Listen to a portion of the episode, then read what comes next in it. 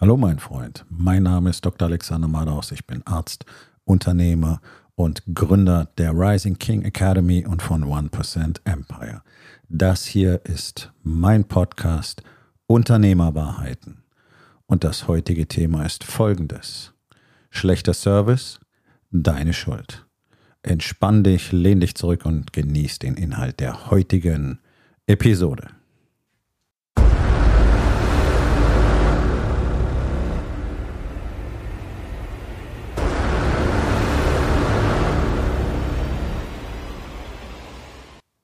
Die Servicewüste Deutschland gibt es ja nun schon sehr lange. Ähm, ich kenne diesen Begriff bereits als Kind. 70er Jahre war das schon ganz aktuell. Jetzt haben wir 2023. Naja, besser geworden ist nicht so viel. Es gibt sehr wenig Unternehmungen, die sich tatsächlich auf gutes Fulfillment und wirklich kundenorientierten Service verstehen. Es gibt vereinzelt Mitarbeiter, die aus Eigeninitiative wirklich sehr gut darin sind, sich um Kunden zu kümmern. Leider haben aber die allermeisten kleinen und mittelständischen Unternehmer das riesige Talent, diese Leute erstmal auszubrennen und dann am Schluss zu vergraulen. Ich habe das selber mehrfach miterlebt in verschiedenen Branchen. Leute, die wirklich fantastisch waren, die einen fantastischen Job gemacht haben. Zum Beispiel in der Gastronomie, was sicherlich einer der anstrengendsten ähm, Berufe ist die man sich so aussuchen kann. Noch dazu ist das äh, Arbeitsumfeld in aller Regel nicht schön. In der Gastronomie ist es normal, dass der Umgangston grauenvoll ist, dass man Menschen wie Dreck behandelt, ähm, dass geschrien wird, dass nur gemeckert wird, äh, weil der Stress ist ja so hoch und äh, das lebt man natürlich auch an seinen Mitarbeitern aus. Das ist so normal und ich kann es ehrlich gesagt nicht begreifen. Also in der Gastroszene wirklich erfolgreich zu sein, halte ich für unglaublich einfach, ähm, weil es so viele Dinge gibt, die praktisch alle Lokale alle Restaurants, alle Restaurationen, alles, was mit Gastro im weitesten Sinne zu tun hat, falsch machen. Ja? Äh, sicherlich mal ein, Thema für eine andere Episode. Äh, das ist eine der Fähigkeiten, die ich habe, sehr schnell in Branchen zu sehen, wo die Lücken sind, ähm, wo das Chaos entsteht und wie man das Ganze besser machen kann. Und ähm, es gibt gerade in der Gastronomie unglaublich viel Potenzial, ein erstens deutlich einfacheres Leben zu haben und zweitens viel höhere Profite zu machen.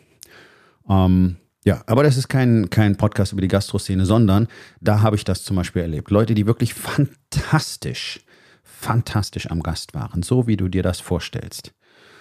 Und genau das, was ich gerade gesagt habe, die wurden dann einfach über die Zeit missbraucht, ausgebrannt und sind dann am Schluss äh, entnervt und resigniert gegangen. Ja, das, da kannst du kein Böse sein. Und ich habe mich nur gewundert, wieso sie das jahrelang mitgemacht haben.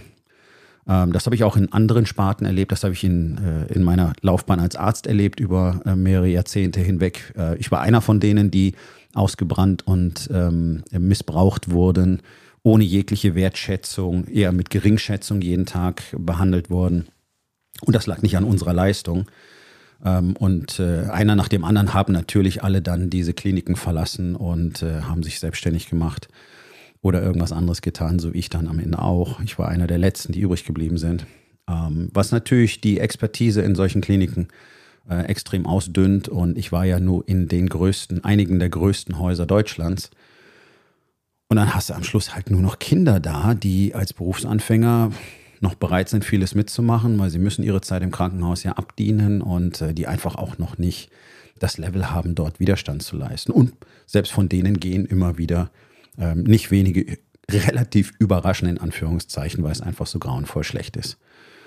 Ähm, also, wenn du jemanden hast, der deine Kunden wirklich gut behandelt, dann behandle ihn gut. Das Problem ist, dass du es wahrscheinlich nicht mal weißt. Ja, und das, das ist nämlich genau das große Thema. Der durchschnittliche kleine und mittelständische Unternehmer hat gar keine Ahnung davon, wie seine Leute tatsächlich einfach abliefern. Die allermeisten liefern schlecht ab. Und das ist einfach nur Spiegel der Unternehmenskultur. Ja, also wenn ich, wenn ich Leute äh, irgendwo treffe, egal wo es ist, ob es im Einzelhandel ist oder ob es Handwerker sind, die bei mir vorbeikommen oder ob ich in eine Kfz-Werkstatt fahre oder ob ich whatever mache, Online-Shopping, es ist völlig egal. Wenn du dort Leute triffst, die offensichtlich keinen Bock auf ihre Arbeit haben, die Dienst nach Vorschrift machen, dann weißt du, die Kultur in diesem Unternehmen ist quasi nicht vorhanden. Naja, irgendeine Kultur hat ein Unternehmen ja immer und dann ist sie schlecht. Ja, es ist ganz einfach. Und hier ist eins der in Anführungszeichen großen Geheimnisse, das offensichtlich so gut wie kein Unternehmer in Deutschland versteht. wenn deine Mitarbeiter nicht glücklich sind, wenn deine Kunden auch nicht glücklich sein. So, ähm, jetzt mal eine ganz platte Frage, sehr suggestiv und äh, letztlich rhetorisch. Wer bezahlt denn dich und deine Mitarbeiter? Oh, das sind möglicherweise deine Kunden, nicht wahr? So, das sind also Menschen, die sich bereit erklärt haben, dir Geld aus ihrem Bankkonto in dein Bankkonto zu übertragen. Nun, das wäre schon so die normale Anstandsregel, ja, im Sinne von Respekt, diese Menschen gut zu behandeln, dankbar zu sein dafür und im Gegenzug vielleicht wirklich optimal abzuliefern, denn dafür haben die Leute bezahlt, ja. Und es ist natürlich einfach zu sagen, ja, die haben halt nur einen Service oder ein Produkt gebucht und das ist halt, was wir liefern. Naja, das kannst du so machen, damit bist du halt wie 99 Prozent der anderen auf dem Markt und dann brauchst du euch auch nicht wundern, dass das mit der Preisstruktur und so weiter nicht richtig gut funktioniert. Denn ihr seid alle vergleichbar. Und ihr seid alle vergleichbar schlecht. Es ist einfach Fakt. Es gibt genügend gute. Wenn man das allerdings äh, in die Perspektive setzt, dann sind das vielleicht ein bis zwei Prozent der Unternehmen in Deutschland die wirklich gut abliefern, die zufriedene Mitarbeiter haben, die eine gute Kultur haben. Ähm, und das zeigt sich auch immer wieder in den Zahlen. Ich habe es, äh, ich glaube, in der letzten Podcast-Episode hier schon erwähnt. Ähm, eine aktuelle Arbeit des Gallup-Institutes äh, zeigt, gerade mal 17 Prozent der deutschen Arbeitnehmer haben wirklich eine starke emotionale Bindung zu ihrem Arbeitgeber. Naja, 17 Prozent ist nicht wirklich viel. Ne? Ähm, und der Rest hat eine mäßige bis gar keine Bindung. Und warum ist das so? Naja, weil es da nicht schön ist, weil es keinen Spaß macht. Und Leute, denen ihre Arbeit keine, keinen Spaß macht, die werden sich in aller Regel auch nicht drum bemühen, andere jetzt noch glücklich zu machen, sondern die gucken, dass sie den Tag rumbringen. Ja? Also es ist ja durchaus gut verständlich, dass du als Kunde überwiegend schlecht behandelt wirst, ähm, aber es ist nicht akzeptabel. Ja? Und auch für mich ist das nicht akzeptabel. Und ich habe eine ganz feste Politik, wenn ich einmal irgendwo nicht gut behandelt worden bin, dann bekommt dieses Unternehmen von mir nie wieder Geld. Ganz einfach. Ganz egal, wer das ist, ganz egal, was die tun. Deswegen bin ich ein absolut überzeugter Nicht-Bahnfahrer. Das ist ein Unternehmen, das so unfassbar schlecht geführt wird, und zwar seit Jahrzehnten bereits, was wirklich lächerlich ist in seinem Fulfillment. Seine Angestellten scheiße behandelt, die Angestellten behandelt die Kunden überwiegend scheiße. Ja, es gibt da nette Leute darunter, na klar, wie gesagt, die gibt es ja immer. Das ist so eine 10%-Quote, das sind Menschen, die sind einfach immer so. Ja, die können wir rausrechnen. Und dieses Unternehmen bekommt von mir kein Geld. Und wenn ich mich drei Tage lang in den Stau auf die Autobahn stelle, ist es mir scheißegal und komme jetzt nicht mit irgendwelchen Klima- oder CO2-Scheißdrecksgeschichten.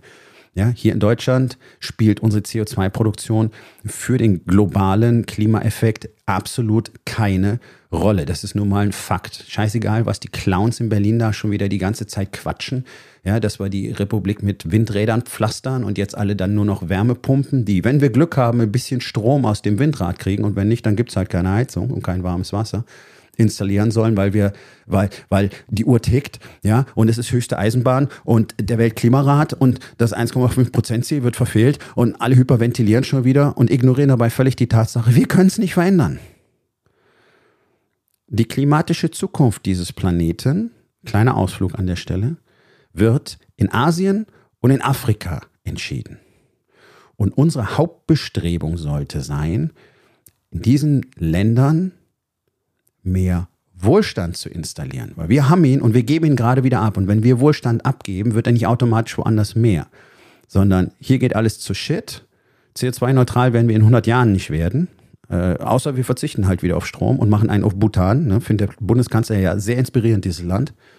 Ähm, ein Land, das nur noch Landwirtschaft hat, äh, die überwiegend mit äh, Ochsenfuhrwerken äh, funktioniert und die sich, äh, die nicht ausreicht, um das eigene Land zu versorgen mit Lebensmitteln. Das findet Olaf Scholz wörtlich sehr inspirierend. So, also wir wissen ungefähr, wo wir dran wir sind. Ja? Ähm, nun, zurück zum Thema. Äh, darum fahre ich nicht mit der Bahn, weil die nicht abliefern können. Mir geht es nicht ums Klima, mir geht es auch nicht darum, äh, unbedingt äh, mein, mein tolles Auto ausfahren zu müssen. Das mache ich sehr gerne, das macht Spaß. Aber ich würde das schon schätzen, wenn ich bequem, ähm, zeitgerecht und äh, mit angemessenen Kosten auch von A nach B kommen könnte äh, dabei die Zeit nutzen kann, um zu arbeiten, bla bla, die ganzen Argumente sind mir klar. Aber ich toleriere das Verhalten dieses Unternehmens nicht. Und wenn du das, das Verhalten eines Unternehmens nicht tolerierst, bedeutet das, du tolerierst den Unternehmer, sprich den Boss, den CEO nicht. Denn der ist verantwortlich dafür, wie der Service bei dir ankommt. Punkt. Und dann kannst du dich jetzt drehen und winden, wie du willst und äh, wütend schnauben und sagen, nee, alles Quatsch, die, äh, du kriegst ja keine guten Leute mehr und, und äh, die, die müssen doch äh, gucken, wie sie ihren Job machen. No, no. Nur der Unternehmer, nur der oberste Boss ist verantwortlich für die Kultur, die im Unternehmen herrscht. Sonst niemand. Und wenn da Leute sind, die eine schlechte Kultur fördern, hm, wer ist dafür verantwortlich, dass die da sind? Und da bleibt am Schluss immer nur einer übrig. Und wenn du sagst, ja, die Personalabteilung hat die eingestellt, ja, wer hatten die Leute in die Personalabteilung geholt? Also irgendwann kommt man immer bei dir oben an. Und genau das ist das Konzept, an das ihr euch langsam mal gewöhnen müsst. Ihr, du, bist verantwortlich für alles, was in deinem Unternehmen passiert. Das nennt man Extreme Ownership. Und das solltest du verdammt nochmal endlich akzeptieren und, und richtig ernst nehmen. Denn dann hast du auch die Chance, eine ordentliche Kultur in deinem Unternehmen zu etablieren, wenn du lernst, wie man vernünftiges Leadership, vernünftige Kommunikation tatsächlich täglich lebt. Ähm, und dann hast du auch Leute, die deine Kunden glücklich machen, weil die auch glücklich sind. Und ich meine, das sind so, sind so Zitate, die kennt irgendwie jeder. Ja, Richard Branson hat es schön auf den Punkt gebracht. Mach deine, mach deine Mitarbeiter glücklich, dann machen die deine Kunden glücklich. Ja, das kennt ihr alle. Und macht ihr das? Nee. fairerweise muss man sagen, ihr wisst auch gar nicht, wie das geht. Äh, und das meine ich nicht herablassend, sondern seit Jahrzehnten ist das hier völlig unbekannt in Deutschland, wie man sich ordentlich als Unternehmer verhält. Es gibt ein paar wenige, die das tun. Und dann gibt es ein paar wenige, die von denen wiederum das lernen. Äh, von diesen paar wenigen werden die meisten dann irgendwann in andere Muster verfallen und dann bleiben wieder ganz wenige übrig, die eine gute Kultur erzeugen. Haben wir, gibt es, ist möglich, funktioniert, funktioniert immer besser, sind immer die Unternehmer, die das haben, was du gerne hättest. Mehr Zeit, weniger Stress, mehr Freude, zufriedenere Mitarbeiter, geringere Personalfluktuation, deswegen viel geringere Kosten und so weiter und so weiter. Und natürlich zufriedenere Kunden, die auch toll über das Unternehmen reden, praktisch Werbung für dich im Außen machen.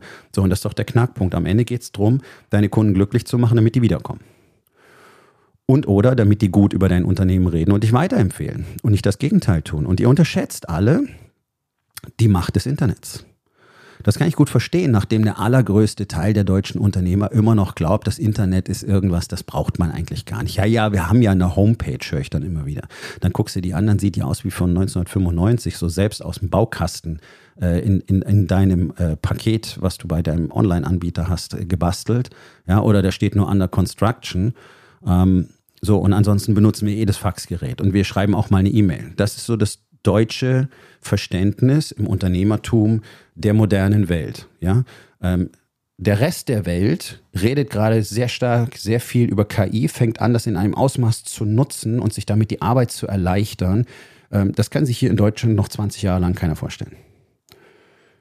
Die wenigen Jungunternehmer, die das machen, vorwiegend die, die im E-Commerce unterwegs sind und so weiter, ähm, die sind sehr stark am Puls der Zeit dran. Okay. Alle anderen, forget it. Ich meine, große deutsche Konzerne bestellen Software per Fax. Das äh, muss ich dir mal vorstellen. Ja. Also das zeigt so ein bisschen die Technologieaffinität der Deutschen an. Und deswegen ist das Netz nicht richtig ausgebaut, weder mobil noch das Festnetz. Und jetzt kommt noch dazu, dass die ganzen Netzanbieter ihre Kunden ja konsequent belügen und bescheißen. Denn so gut wie niemand kriegt ja tatsächlich die vertraglich garantierte Übertragungsgeschwindigkeit aus den Leitungen raus. Mobil ist es Katastrophe. Mobil sind es gerade mal drei Prozent der Kunden, die die garantierte Leistung erhalten. Ja? Also gerade deutsche Konzerne, ja, sind es immer deutsche Konzerne, Konzerne, machen einfach Business mit Lügen. Ne? So, möchtest du das auch so tun? Naja, wenn du aber nicht gut ablieferst, tust du genau das. Du lügst nämlich deine Kunden an. Du hast ihnen was versprochen, du hast ihnen ein Produkt versprochen oder du hast ihnen einen Service versprochen. Und jeder erwartet, dass er vernünftig behandelt wird und das gut abgeliefert wird. Und das kriegt er normalerweise nicht. Und damit hast du die Leute angelogen. Und damit zählt Lügen zu deiner Unternehmenskultur. So, du möchtest aber 100% aufrichtige und ehrliche Mitarbeit haben, nicht wahr? Merkst du, dass da möglicherweise ein Konflikt besteht, was du selber nicht bist, was du selber nicht tust und was du selber nicht denkst, wird in deinem Unternehmen niemals passieren. Dein Mindset, deine Art zu denken, deine Art zu handeln, deine Art jeden Tag zu verbringen, entscheidet darüber, wie dein Unternehmen ist. Das ist nur ein Fakt, der schon immer wahr war und der immer wahr sein wird. Und ihr könnt das weiter ignorieren. Und dann brauchen wir uns nicht wundern, dass Deutschland im Niedergang ist und dass hier alle nur versuchen, immer weiter das Gleiche zu machen, was seit Jahrzehnten immer schlechter funktioniert und einfach nur rumjammern, irgendjemand müsste, irgendjemand sollte. Ähm, wir fordern dies, äh, Appell dort, wir brauchen, die Politik muss. Ja, aber was macht denn ihr, liebe Unternehmer? Die allermeisten von euch machen nichts. Die allermeisten von euch stecken den Kopf in den Sand, sagen, oh mein Gott, ich habe sowieso so viel zu tun. Ich beschäftige mich mit diesen Sachen, wenn ich mal Zeit habe. Du wirst irgendwann sehr viel Zeit haben, dich mit diesen Sachen zu beschäftigen, weil dein Unternehmen dann nicht mehr existieren wird. Und das ist kein Unke und das ist keine Panikmache und das ist kein Fear-Based Marketing, sondern die Zahlen zeigen das sehr deutlich. Die einzigen Unternehmen, die langfristig nicht nur überleben, sondern auch noch Wachstumspotenzial besitzen und auch realisieren und gleichzeitig wirtschaftlich wirklich ähm, interessant sind, die Gewinne machen, sind die, die tatsächlich eine gute Kultur haben und wo es starkes Leadership gibt. Das sind einfach Daten und Fakten. Ja, das ist sehr gut untersucht. Da gibt es zigtausende von Datensätzen dazu. Das ist egal in welcher Größe, egal wie klein, egal wie groß, gilt für Weltkonzerne ganz genau wie für kleine Unternehmen. Du siehst es jetzt gerade. Credit Suisse, kein Leadership, keine Kultur, ausbeuterisch, verlogen bis ins Mark, weg. So, die Credit Suisse, die zweitgrößte Bank der Schweiz. Ja, wo man immer denkt, solche Player sind unangreifbar. Und du siehst, bam, dann sind sie weg. Und du glaubst, dir könnte das nicht passieren? ist geil. Also wenn du es wirklich glaubst, finde ich, finde ich absolut funny, ähm, weil mir mehr dazu nicht einfällt. Also noch weiter von der Realität entfernt kann man ja gar nicht sein. Nicht wahr? So, also Lass uns ein bisschen über Fulfillment reden, was man in Deutschland typischerweise so kriegt. Gehst in den Einzelhandel, wirst normalerweise beschissen behandelt. Der, der Kunde als Störenfried. Die Leute sind gelangweilt. Ähm, gerade die jüngeren Menschen stehen da rum, als äh, ja, wären sie irgendwo gerade an der Bushaltestelle und würden auf den nächsten Bus warten, glotzen in ihre Telefone. Wenn ein Kunde da ist, dann sind sie genervt, geben patzige Antworten oder du findest gerade gar keinen, weil der Personalschlüssel auch nicht schafft. Das ist natürlich Verantwortung ähm, des Arbeitgebers, dass zu wenig Leute auf der Fläche sind. Aber du merkst einfach so, da ist so null, null Leidenschaft drin, ja. Und äh, wenn das ein bisschen bessere Marken sind, dann tun die so, als wäre es ihre, ihre Marke und äh, als wären sie vornehmer als die Kunden. Hm. Ja, also es hat nichts mit Unterordnung zu tun, aber so Höflichkeit und Respekt und Anerkennung brauchen alle Menschen, wollen alle Menschen. Und wenn mich dann eine Schuhverkäuferin ähm, wirklich behandelt, als äh, wäre der Typ, der den Müll abholt, was sehr respektlos ist gegenüber Müllmännern, die ich übrigens aufs Äußerste schätze und es ist kein Witz und kein Gelaber. Ähm, ich habe schon ein paar Mal versucht, äh, die zum Kaffee einzuladen, wenn ich die irgendwo sehe. Das dürfen die nicht annehmen, weil die im öffentlichen Dienst sind. Das finde ich sehr schade. Also ich kann den, ich kann den auch, ich kann den nicht mal, keine Ahnung, ein Sandwich äh, irgendwie vorbeibringen oder eine Tasse Kaffee anbieten. Nur so geht einfach nicht. Aber ich lasse die immer wieder wissen, dass ich Ihnen sehr dankbar bin, denn ähm, wie würde es denn bei uns aussehen, wenn wir keine Müllmänner hätten? Ja? Aber ich glaube, ihr wisst alle, was ich mit dieser Formulierung meine. Ja? Also ich habe keine Lust, mich herablassend von irgendwelchen Verkäufern behandeln zu lassen. Ich habe aber auch keine, keine Lust, mich herablassend von irgendjemand behandeln zu lassen. Ich glaube, das sollte ich äh, fair, Fairness halber dazu sagen. Egal, ob du Professor bist oder Minister oder sonst irgendwas, du wirst verdammt nochmal dich ordentlich benehmen in meiner Gegenwart. Ansonsten werde ich dich einfach ignorieren. Ich bin keiner von denen, die auf die Knie fallen, weil da einer irgendeinen Titel hat. Und auch der scheiß Bundeskanzler interessiert mich nicht. Wenn er Eier hätte und wenn er Rückgrat hätte und wenn er ein starker Leader wäre und wenn man sieht, okay, der ist in der Lage, den Scheiß hier anzupacken, weil wir haben eine Menge Scheiß anzupacken, dann hätte ich Respekt vor ihm. Also ich habe immer Respekt davor, was jemand tut, nicht davor, was jemand zu sein glaubt. Ja? So. Aber der Punkt ist doch, wie ist denn die interne Kommunikation, dass am Ende zum Beispiel die Schuhverkäuferin sich so benimmt? Wer hat die denn eingestellt? Möglicherweise ist das so eine Person, die sich einfach gerne so benimmt, die andere einfach gerne von oben herab behandelt. Ja, die könnte gar nicht in dem Team sein, wenn es eine entsprechende Kultur gäbe. Nicht wahr? So, also irgendjemand hat die eingestellt und irgendjemand hat auch diese Kultur äh, installiert, in der es okay ist, sich so zu verhalten. Darum geht's. Und am Schluss ist das wieder diese eine Person an der Spitze. Und mein Vorwurf geht auch gar nicht an die Leute im Verkauf zum Beispiel oder an das Personal in der Gastro zum Beispiel. Denn wir haben jede Menge unterschiedliche Charaktere und es gibt einfach Menschen, die sind nicht dafür geeignet, mit anderen Menschen umzugehen. Ja, fertig. Also da geht es gar nicht drum, äh, der ist doof oder der ist doof, sondern Warum sind diese Menschen dort an diesem Ort, wo sie mit Kunden Kontakt haben und wären die möglicherweise komplett anders, wenn es eine andere Kultur im Unternehmen gäbe? Und die Antwort darauf ist ja, höchstwahrscheinlich und zwar mit einer 85-prozentigen Wahrscheinlichkeit. Wir leben in einer Welt aus Daten und Fakten und data-driven sollte jedes Business sein und das sind zum Beispiel ganz eindeutige Daten, die es dazu gibt. Du kannst mit gutem Leadership unmotivierte Mitarbeiter in 85 Prozent der Fälle in sehr motivierte Mitarbeiter verwandeln, weil die jetzt eine intrinsische Motivation haben, weil die verstehen, worum es hier geht, die fühlen sich wohl, die haben Bock drauf, die machen das zusammen mit anderen, die auch Bock drauf haben und du weißt, wie es in so einer Umgebung ist. Halligalli, jetzt geht's auf. Ja, da hat man Bock drauf, Dinge zu tun, Dinge zu schaffen, Dinge zu erschaffen. Möglicherweise kannst du dich noch erinnern, als du ein Unternehmen damals gegründet hast, da warst du genau in dieser Phase drin und dann irgendwann ist das Ganze ins Micromanagement entglitten und dann Hauptsache, es geht noch irgendwie irgendwas vorwärts. Ne? Das ist so der Punkt. So, also gehst du in irgendein Restaurant, Service meistens so uh, in Deutschland, wirklich einfach so, auch nicht aufmerksam. Es gibt zum Glück, wie ich über die letzten Jahre bemerke, immer mehr Restaurants, die, wo ich auf Leute treffe, die das wirklich gut machen. Ähm, Leider meistens in einer höheren Preisklasse, da würde man das selbstverständlich auch erwarten, aber ich denke auch in der Frittenbude kann das ganz normal sein. Ja, es geht einfach so um das Miteinander. Was für Leute ziehe ich denn an als Unternehmer? Und wenn ich halt selber jemand bin, dem es scheißegal ist, wie ich mit Menschen umgehe, ja, dann ist es auch egal, wie meine Mitarbeiter das machen. Die Leute sollen das Geld abgeben, das Essen nehmen oder sollen die abhauen. Ne? Und das ist auch so das, was man häufig spürt. Einzelhandel ganz genau das Gleiche, im Onlinehandel ganz genau das Gleiche. Da hast du es jetzt nicht mit Verkäufern zu tun, aber dann ist vielleicht eine Rückfrage oder dann wird deine Sendung vergessen, habe ich erst vor kurzem gehabt. Ja, ich bestelle was in einem Online-Shop, passiert nichts. Acht Tage später. Ich bin ein geduldiger Mensch. Ja? Ich bin keiner von diesen, von diesen Arschnasen, die sofort überall ankommen und sagen, nee, nee, das hier und funktioniert nicht und äh, äh, müsste anders machen, sondern ich gucke mal, was die, was die dann so tun. Ne? So, nach acht Tagen schicke ich deine E-Mail hin und sage, hey Leute, wie sieht es denn eigentlich aus? Ich habe vor acht Tagen bestellt. Äh, ich habe bis jetzt immer noch keine Sendungsbestätigung bekommen. Irgendwie, habt ihr noch vor, das Ganze zu verschicken? Finde ich, ist kein guter Service. Einfach ganz konkret formuliert. Genau das, was ich denke, was ich meine und was ich will.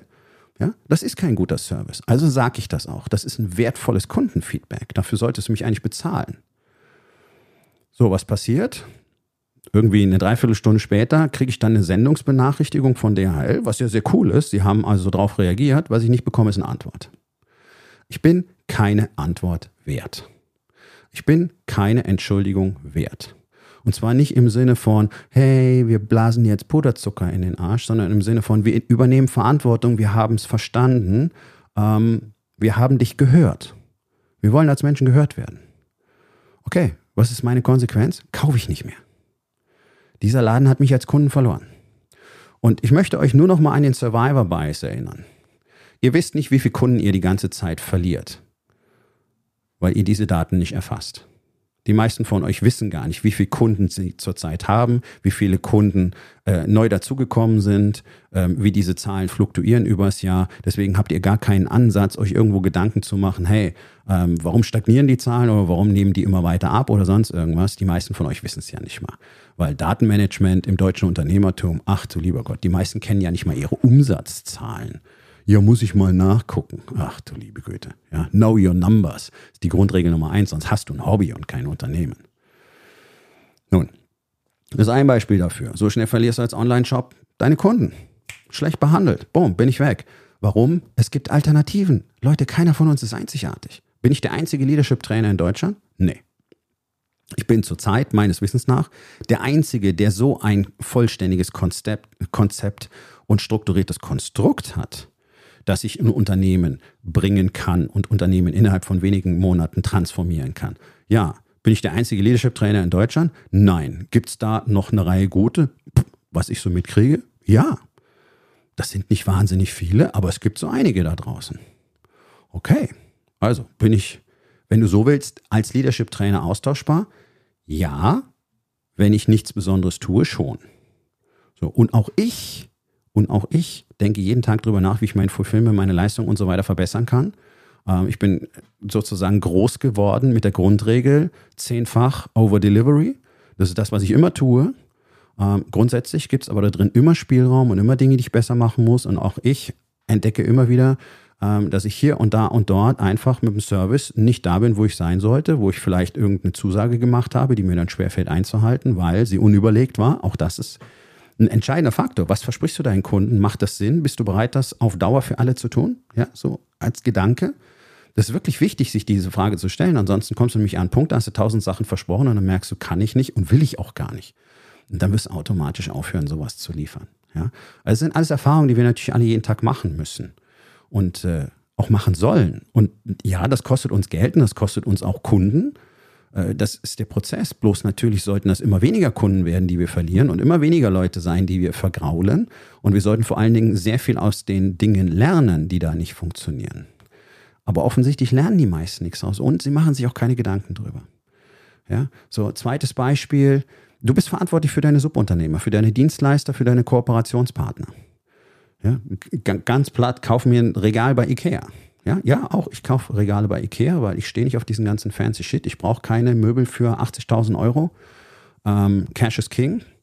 Und wer am wenigsten ausgibt, hat am Schluss am meisten. Und ich lebe jetzt nicht frugal, ähm, aber diese ganze, diese ganze Luxusgeschichte interessiert mich sehr begrenzt. Ich brauche keine teure Uhr, ich brauche keine extrem teuren Klamotten und diese ganze Scheiße. Ähm, wer dafür Geld zum Fenster rauswirft, der hat das Spiel mit Geld nicht verstanden. Kleine Anmerkung an dieser Stelle. Darum geht es aber gar nicht. So, also, ist auch keine Entschuldigung. Ich stehe auf IKEA-Scheiß, weil es ist günstig. Ähm, ist, die, die, Qualität ist zwar beschissen, aber wenn es mal, mal irgendwann durch ist, dann haust es halt weg. Ja, ich weiß, die Wegwerfgesellschaft, aber so ist es nun mal. Ähm, und ansonsten tut das Zeug, was soll. Ja, und ich muss eben nicht Rieseninvestments dafür machen. Mit dem Geld mache ich lieber was anderes. Das, das gebe ich lieber für mein Marketing aus. Hm? So, also bestellen Regal bei Ikea, lass mir das Ganze liefern, weil ich habe gar kein Auto, wo so ein Ding mit äh, knapp zwei Meter reinpasst und ich habe auch keine Lust, dahin zu fahren, das selber einzuladen. Zeit ist Geld, meine Zeit ist wertvoll, so wie deine auch, also lasse ich es mir liefern. Was passiert? Ich bezahle eine Expresslieferung, vereinbart für den nächsten Tag, passiert nicht. Irgendwann, so gegen Ende des Lieferfensters, ruft mich jemand an und sagt, ja, Problem, die Ware ist ins falsche Fahrzeug geladen worden, ist jetzt genau in die andere Richtung unterwegs, können wir heute nicht mehr zustellen. Ja, okay, kacke, aber whatever. Also, morgen, ja, morgen, wunderbar, gleiches Lieferfenster. Was passiert am nächsten Tag? Nichts, natürlich nicht, ja.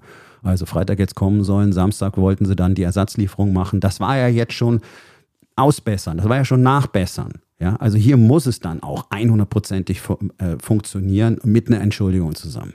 Entschuldigung gab es natürlich auch keine. Sondern so, ja, klappt halt nicht. Ne? Ja, okay, klappt nicht. So, Samstag kommt keiner, keine Nachricht, kein Anruf, kein gar nichts. So, dann kriege ich irgendwann eine E-Mail, beziehungsweise ich gucke ich guck in meinem Kundenaccount nach sowas bei Ikea und da steht dann drin, äh, Lieferung für Montag avisiert. War überhaupt nicht abgesprochen. Ja, ich war Montag auch äh, die meiste Zeit des Vormittags gar nicht zu Hause. War mir dann auch letztlich völlig egal. Die sollen selber gucken, wie sie den Scheiß managen. Ähm, und tatsächlich zufällig kam sie dann irgendwie um die Mittagszeit und da war ich auch gerade da. Ähm, kommen, knallen mir das Zeug hin, Unterschrift hier, weg. Ja. Kein freundliches Wort, ähm, wirklich sehr unfreundliche Herren, die mir das Zeug gebracht haben. Ähm, für ein Hallo hat es gerade noch gereicht, keine Entschuldigung, äh, keine, keine Verantwortung übernehmen, keine Erklärung, kein gar nichts. So, das ist eine beauftragte Spedition. Und wenn du im Internet nachguckst, hier für IKEA Hamburg, durchgehend Ein-Sterne-Bewertung auf Google.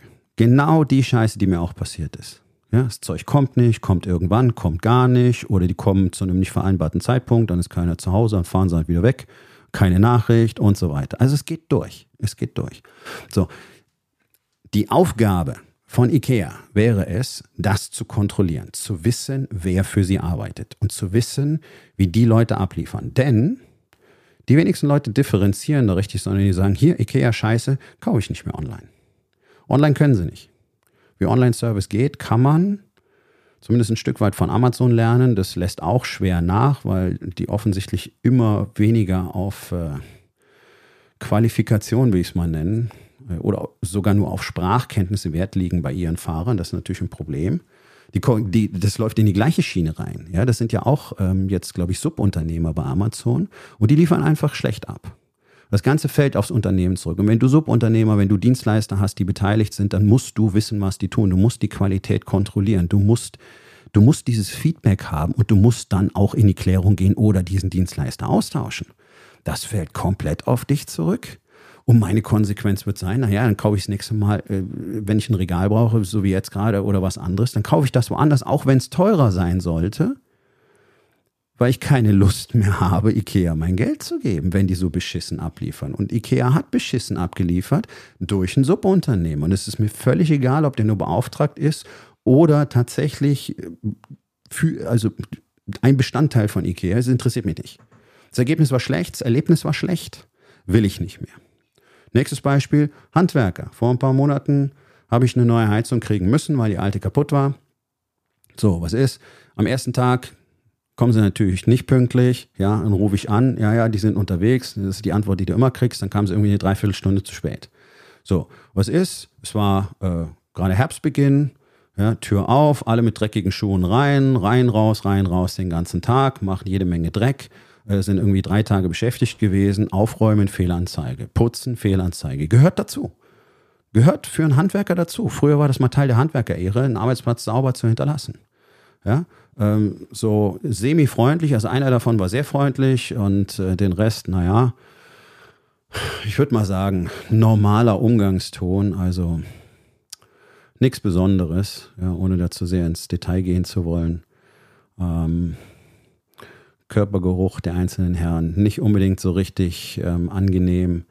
Und äh, wie gesagt, keine Idee, vielleicht zu fragen, okay, äh, brauchen wir Überschuhe oder es einfach zu machen. Interessanterweise habe ich äh, ein paar Häuser weiter vor vielleicht einer Woche äh, irgendwie gerade Installateure gesehen, die dort in ein Haus reingegangen sind. Die hatten richtige feste ähm, Schuhe für einen Austausch für rein raus mit dem Haus. Also die hatten richtige Hausarbeitsschuhe dabei. Ja, wo ich dachte, ach guck mal, Ne, sowas gibt's, sowas geht. Äh, die waren so einfach zum Reinschlüpfen. Also so ein Schuhwechsel ist dann auch easy peasy. Äh, die müssen ja zwischendurch manchmal raus, um Sachen aus dem Auto zu holen. Also sowas gibt's. Ne? So, ich habe das nicht erlebt. Und dann habe ich auch noch erlebt, ähm, wie äh, zumindest einzelne Herren wirklich nicht gerade positiv über ihren Betrieb geredet haben. Ja? Äh, die dann gesagt haben, ja, hier, also die Elektrik von der Heizung, das haben wir jetzt provisorisch gemacht. Äh, da müsste dann noch mal jemand kommen und das richtig anschließen. Äh, also von ihrer Firma. Äh, der Chef macht das dann. Ja, bis heute war niemand da, hat sich auch keiner mehr gemeldet. Interessiert mich jetzt auch nicht mehr. Ist nicht mein Haus. Ähm, ich würde mir niemals selber privat ein Haus kaufen. Ansonsten hätte ich mich schon dahinter geklemmt. Ähm, und dann habe ich gesagt, ach so, äh, ja, und wieso, wieso könnt ihr das nicht? Ja, das ist eigentlich Sache für einen Elektriker und das können wir halt nicht. Aber der Chef, der sagt halt immer, sowas muss man halt können. Ähm, aber irgendwie schult er sie anscheinend auch nicht wirklich. Also da war so das Gesamtbild, hast du gemerkt, ja, die, die, die verdienen da halt Geld. Ne? So, der Umgangston untereinander, horrible, wirklich horrible. Gerade der jüngste Mitarbeiter wurde wirklich behandelt wie Scheiße. Ja, ähm, also habe ich gedacht, was ist das für eine Kommunikation an Kunden?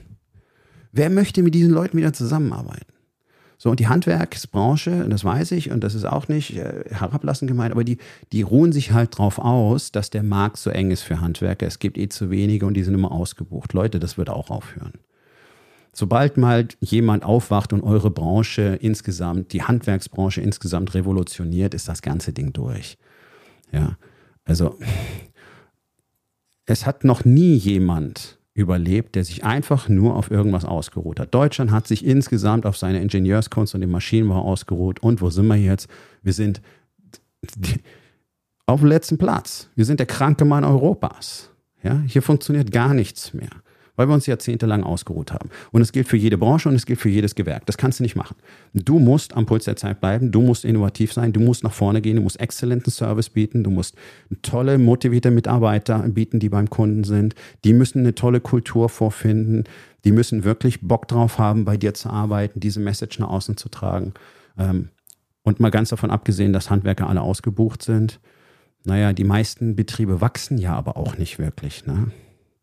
So, du könntest durch die Decke wachsen, wenn du sowas etablieren würdest, wenn du so eine Kultur hättest, du würdest magisch die besten Fachkräfte anziehen und du könntest gigantische Gebiete abdecken damit. Nur mal so als Tipp an dem Rande, am Rande.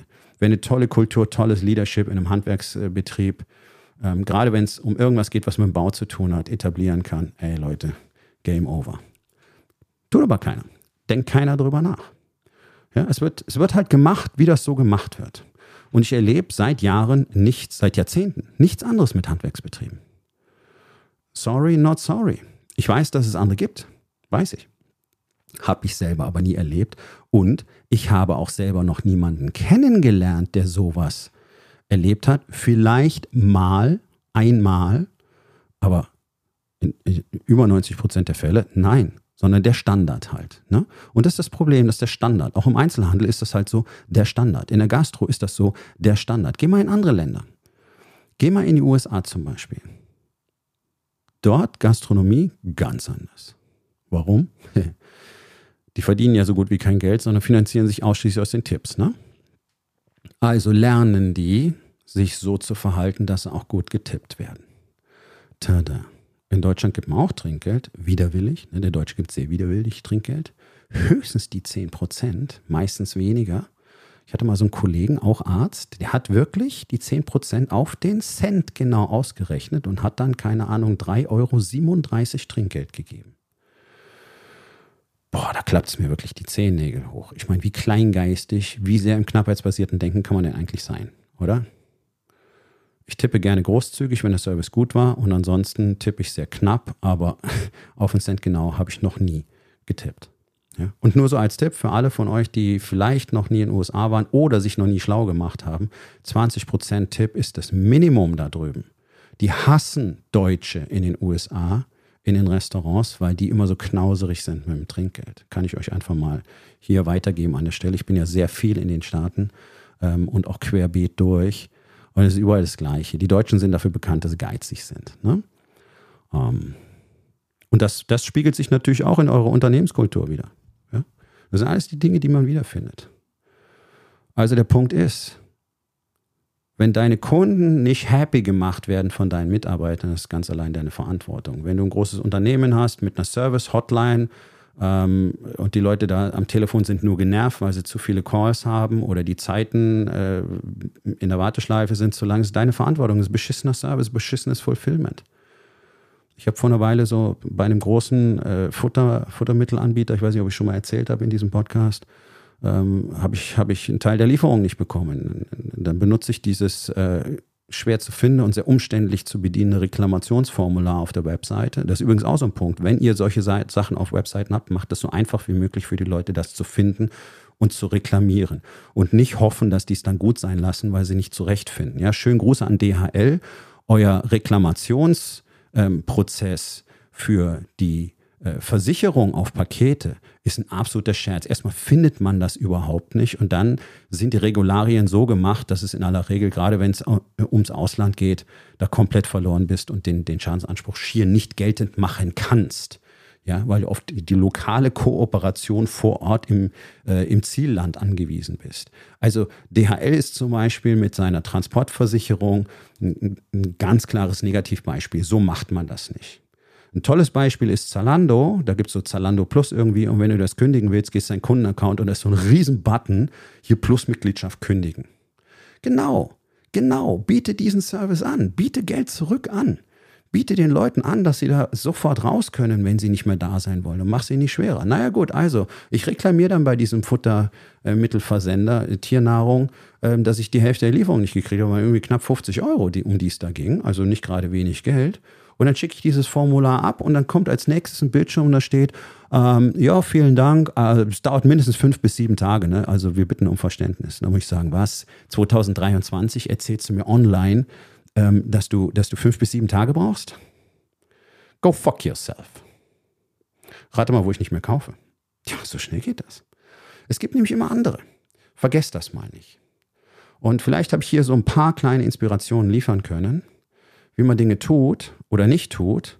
Und ich bin mir sicher, dass es tausend Dinge gibt, über die du dringend nachdenken solltest in deinem Unternehmen. Angefangen bei deinem Mindset, deinen Verhaltensweisen, deiner Fähigkeit zu kommunizieren, deinen Leadership Skills, der Kultur, die du in deinem Unternehmen aufgebaut hast oder eben nicht aufgebaut hast, wie es deinen Mitarbeitern da drin geht, wie happy deine Mitarbeiter sind, wie motiviert die tatsächlich sind, wie ihre Loyalität zum Unternehmen ist und am Ende, was beim Kunden dabei rauskommt. Und das ist jetzt hart, ich weiß, aber für neun von zehn von euch wird das ein ziemlich erschreckendes Bild abgeben. Und ihr werdet am Markt nicht überleben. Denn was die Leute mehr als alles andere wollen, ist Service, denn Service ist assoziiert mit Vertrauen. Und wenn du mir keinen Service lieferst, dann werde ich dir nicht vertrauen. Und das Vertrauen nimmt jeden Tag weiter ab. Und die modernen Technologien und die Social Media fördern diesen Vertrauensverlust, weil halt so viel Scheiß erzählt wird, so viel gelogen wird. Ja, du wirst doch, wir werden doch alle nur noch angelogen. Ich werde täglich von Männern angelogen. Ich wurde von meinen Kunden angelogen. Und zwar nicht von wenigen. Ja, alles Unternehmer. Kannst du keinem trauen. Das wissen die Leute. Also was kannst du denn tun, damit dir Leute vertrauen, damit dir deine Kunden vertrauen, damit dir potenzielle Kunden vertrauen und damit dir deine Mitarbeiter vertrauen und potenzielle Mitarbeiter vertrauen? Das sind alles sehr, sehr wichtige Themen, die die Zukunft für dich bedeuten. Denn jeder, der diese Dinge, das Zwischenmenschliche, ignoriert und glaubt vielleicht sogar, oh, KI wird das jetzt sowieso alles managen, hm, so rum wird die Gleiche nicht aufgehen, Leute. Und selbst eine KI muss verstehen, was guter Service ist, weil die lernt auch nur aus den Vorgaben, die sie bekommt. Und dann kann sie das möglicherweise besser machen. Und ich könnte mir vorstellen, dass KI eine tolle Hilfe ist, wenn man die einfach mal fragt, hey, was würde guter Service in der Gastro bedeuten? Ja, entsprechend formuliert und mit dem entsprechenden Szenario dazu und dann kriegst du wahrscheinlich tolle Antworten. Also, falls du dich mit dem Thema schon beschäftigt hast, give it a try. Würde ich mal ausprobieren. Aber unterm Strich bleibt einfach übrig, hey Leute, ihr müsst alle was tun. Wir müssen alle was tun. Guter Customer Service sieht anders aus als das, was wir normalerweise kriegen. Das, was wir normalerweise kriegen, ist grausig. Ja, und ich könnte jetzt Episoden über all die Unternehmen machen, mit denen ich alleine in den letzten Jahren zu tun hatte.